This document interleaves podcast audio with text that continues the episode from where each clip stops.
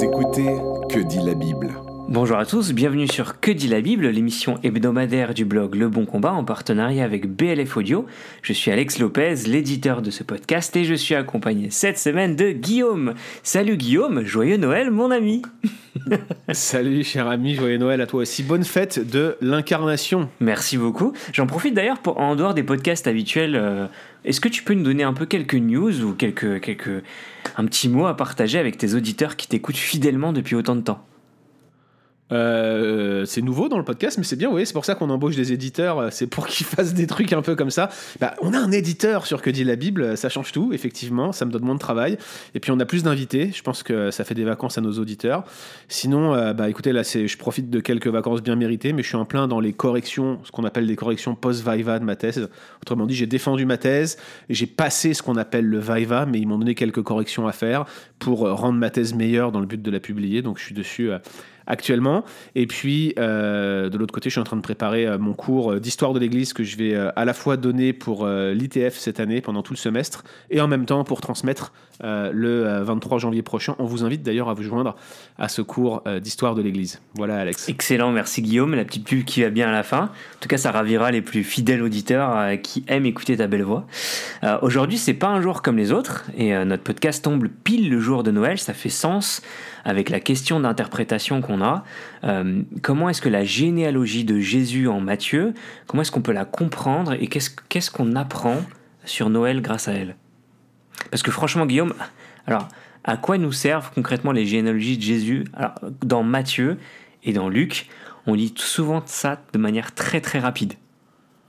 Ah, ah, non seulement elle est de manière très rapide, mais on est fatigué par ces généalogies euh, qui se répètent depuis le début de, de la Genèse. Et alors, si vous tombez sur les neuf premiers chapitres des Chroniques et que vous devez vous connaître toutes les généalogies, généralement, ça et le livre du Lévitique, c'est les pages qui restent collées au début de votre Bible. Vous ne les lisez pas.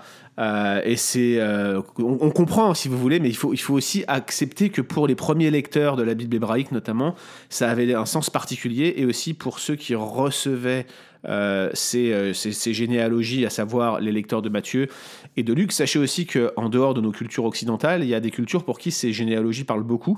On m'a raconté l'histoire, euh, euh, je crois que c'était en Papouasie-Nouvelle-Guinée, où euh, une- un groupe de peuples avait été particulièrement attiré par la fonction de ces généalogies, qui leur étaient données oralement en plus, parce que ça prouvait l'ancienneté et l'historicité euh, du personnage de Jésus. Et ils se sont dit, s'il a une aussi grande généalogie, s'il est capable de remonter aussi loin, c'est donc que c'était quelqu'un de très important. Donc vous voyez, en fonction des cultures, le- le- la fonction, la forme, le, le style littéraire des généalogies peut avoir un impact significatif. Maintenant, à quoi servent les généalogies de Matthieu et de Luc? Mais, mais à plein de choses, euh, ne serait-ce qu'à montrer l'origine euh, messianique de Jésus.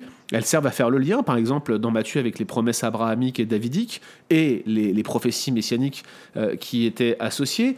Elles rappellent un certain nombre de promesses de Dieu qui s'accomplissent, euh, qui vont se réaliser. Donc pour les premiers lecteurs de Matthieu, alors qu'on les introduit à la bonne nouvelle de Jésus et surtout dans Matthieu 2 à l'accomplissement des prophéties messianiques, bah, la généalogie finalement va lier directement la personne de Christ avec la personne de- du Messie promis. En tout cas, va faire le lien entre ces deux personnages qui ne font en fait qu'un seul personnage au moment euh, où Jésus paraît a montré euh, clairement dans Matthieu sa filiation avec Abraham.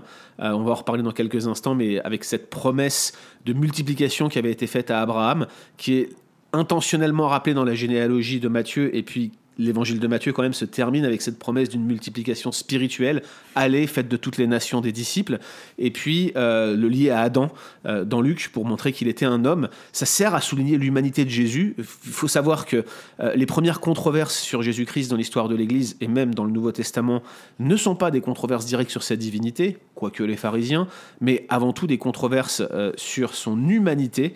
C'était les plus grandes controverses au 1er, 2e siècle, les controverses sur la- l'humanité de Jésus. En tout cas, Luc et Matthieu vous montrent, euh, au travers de ces généalogies, que Jésus était bien 100% homme, tout comme il était d'ailleurs 100% Dieu. Et puis je dirais, euh, vous voyez, ce- ce- cette logique généalogique finalement commence en Genèse 3.15 lorsqu'une promesse est donnée à Ève et à Adam, que ça sera la postérité de la femme, donc un être humain, quelqu'un qui sortira de la postérité de la femme, euh, qui va régler le problème du mal introduit par la chute d'Adam et Ève et la tentation euh, que le serpent avait donnée. C'est cet être humain, c'est descendant de la femme qui écrasera la tête du serpent et euh, le serpent lui blessera le talon. Donc franchement, oui, ces généalogies servent à quelque chose. Elles nous rappellent qui est Jésus, d'où il vient et quelles sont les promesses qui sont associées à son avènement. Super, merci Guillaume.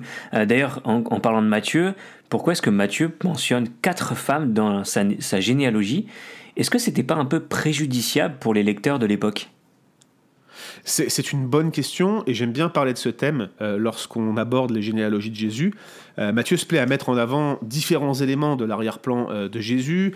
exemple, hein, Jésus s'identifie à Israël, il se présente comme son roi, mais la présence de païens dans la généalogie de Jésus va préparer la voie à l'un des thèmes les plus importants de l'évangile de Matthieu. Alors, non seulement ces femmes étaient des femmes, Hein. Mm. Mais elles étaient des femmes païennes.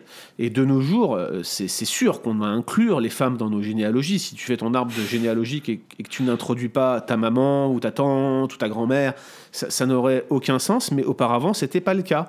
Mais si Matthieu tenait absolument à inclure des femmes dans la généalogie de Jésus, euh, bah, il aurait pu absolument citer certaines matriarches de mm-hmm. premier plan. Il avait quand même dans, son, euh, dans sa, parenté des gens comme Sarah, Rebecca, Léa, et puis dans une moindre mesure Rachel, mais au lieu de quoi, il met l'accent sur ces quatre femmes qui étaient toutes euh, des païennes ou alors associées à des païennes.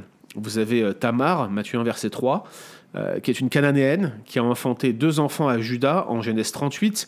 Euh, on ne va pas revenir sur cette histoire, mais elle a dû se déguiser en, mm. prostituée pour ce faire. C'est toute une, toute une logique de transgression de la règle du Lévira euh, qui était très très répandue dans le contexte du Proche-Orient ancien et dans le contexte de Genèse 38 tel que cela nous est raconté. Dieu lui rend justice. Euh, on connaît aussi l'histoire de Rahab, citée au verset 15. C'était une femme de Jéricho euh, que Dieu a épargnée en raison de sa foi, une prostituée. Euh, le livre de Josué contraste Rahab, qui a trahi son peuple pour servir Israël, et Akan, qui lui vient de la tribu de Juda, qui quant à lui a trahi le peuple d'Israël.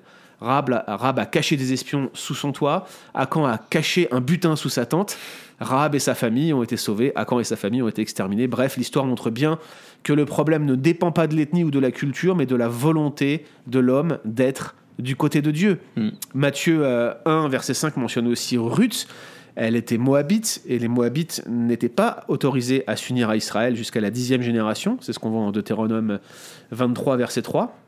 Ruth a cependant rejoint Israël dans cette belle histoire qui est racontée euh, dans le livre qui porte son nom. Elle est devenue l'ancêtre direct du roi David, c'est ce qu'on voit dans la généalogie du chapitre 4 du livre de Ruth, car elle a accepté Dieu, le Dieu d'Israël, Yahweh. Et la quatrième femme n'est autre que Bathsheba, que Matthieu appelle simplement la femme du riz. Vous avez certainement compris pourquoi. C'est le récit de, Samuel 11-12 où euh, David fait mourir son meilleur homme parce qu'il a été couché avec sa femme et qu'il l'a mis euh, enceinte. Euh, c'est possible qu'elle était israélite de naissance, euh, mais son union par alliance avec Uri le Hétien en faisait de facto une Étienne. Donc nous avons bien quatre femmes qui étaient considérées en tout cas comme euh, des païennes. Alors d'ordinaire, le but des généalogies juives, c'est de souligner la pureté des ancêtres. Mais ici, Matthieu, il met délibérément en évidence non seulement des femmes, mais en plus des ancêtres païens de Jésus. Apparemment, son but, c'est de montrer que le plan de Dieu a toujours été pour toutes les nations. C'est un thème récurrent dans l'évangile de Matthieu. Et de ces trois ancêtres païens, quatre ancêtres païens, euh, euh, de, enfin, trois ancêtres païens du roi David, ainsi que la mère du roi Salomon, eh bien, ce sont des indices euh, qui sont censés nous mettre sur la voie de ce thème central, ce thème récurrent de l'évangile de Matthieu, avec ces, ces mages d'Orient qui viennent honorer Jésus, ce centurion romain, cette femme cananéenne hmm. qui témoigne d'une foi extraordinaire, les, les compagnons d'exécution de Jésus, euh, sur la croix, qui sont les premiers à le connaître en tant que fils de Dieu, etc. etc. Tous ces éléments nous conduisent, euh, verset après verset, jusqu'à l'apogée du livre. Allez, faites de toutes les nations des disciples, baptisez-les au nom du Père, du Fils et du Saint-Esprit, et enseignez-leur à observer euh, tout ce que je vous ai prescrit. Pantata ethne, toutes les ethnies, toutes les nations. Matthieu 28, 18, 20, une promesse universelle de mission et d'atteinte des extrémités de la terre. Alors qu'est-ce qu'on peut retirer comme enseignement de cet accent particulier sur les nations dans l'évangile de Matthieu? Bah, Déjà, il y a euh, une, indication que Dieu nous appelle à dépasser nos a priori ratios, culturel, euh, ethnique. Euh, il est destiné pour tous les hommes, cet amour de Dieu qui est promis dans l'Évangile. Et donc, on est invité à l'offrir à tous les hommes. Mais deuxièmement, cela nous rappelle aussi l'importance de la mission auprès des païens. S'il est vrai que nous, aimons tous les peuples, nous devons nous engager à partager la bonne nouvelle avec eux tous. Donc le but n'est pas d'établir une chronologie précise, comme les auteurs euh, du livre des chroniques le font. Il va passer euh, sous silence délibérément les générations les moins importantes, puis il y a un jeu sur le, nombre 14, 14 générations, etc. Son véritable objectif, c'est plutôt de représenter l'histoire d'Israël par étapes. Euh, Dieu effectue des changements radicaux dans l'histoire. Le peuple d'Israël a connu des expériences toutes particulières avec Dieu du temps d'Abraham, du temps de David, du temps de l'exil. Ce sont les trois phases qu'on a dans cette généalogie. Jésus est l'apogée de l'histoire d'Israël, l'accomplissement de l'espoir et des promesses euh, de tous les prophètes. C'est ce Dieu de l'histoire qui travaille encore aujourd'hui et qui accomplit euh, ses promesses et nous rappelle le salut qui a été offert en Christ. Du coup, en ce jeudi 24 décembre, que- quelle est la bonne nouvelle que cette généalogie représente-t-elle à la lumière de tout ce que tu viens de nous dire là maintenant? Alors, mon cher Alex, puisque je t'aime bien et que c'est Noël, je ne veux pas te donner une bonne nouvelle, mais deux bonnes Ah, T'es nouvelles. généreux. hein. La, pre- la première, c'est que Dieu tient euh, toujours ses promesses. Euh, c'est clairement ce qu'indiquent ces trois séquences généalogiques Abraham, David, euh, l'exil. Euh, il tient ses promesses les plus anciennes, celles faites à Abraham. Toutes les familles de la terre seront bénies en toi. Genèse Mhm. 12, 3. Euh, il la répète en Genèse 15 et on en voit l'accomplissement en Matthieu euh, 28, 18, 20. Je crois qu'on peut dire hein, hashtag multiplication. Il y a clairement cette idée de, de- de- de- de multiplication des enfants de Dieu dans cette promesse fort ancienne. Il tient ses promesses les plus éclatantes. Euh, David, verset 6, expressément qualifié de roi, fait écho non seulement à l'alliance davidique, mais également à la pléthore de, prophéties messianiques qui lui est associée. Euh, des textes de, de- de l'évangile comme l'entrée triomphale de Jésus à Jérusalem ou la mention euh, de nombreux psaumes davidiques que Jésus va s'appliquer à lui-même vont rendre compte de cette réalité. Et au moment de la naissance de Jésus, les espérances messianiques des Juifs, elles étaient à leur apogée. Ils étaient marqués par la figure de, Judas Maccabée, deuxième siècle avant Jésus-Christ, qui était déjà vu comme une sorte de figure messianique associée à un espoir de libération nationale. Oui, cet espoir avait été déçu.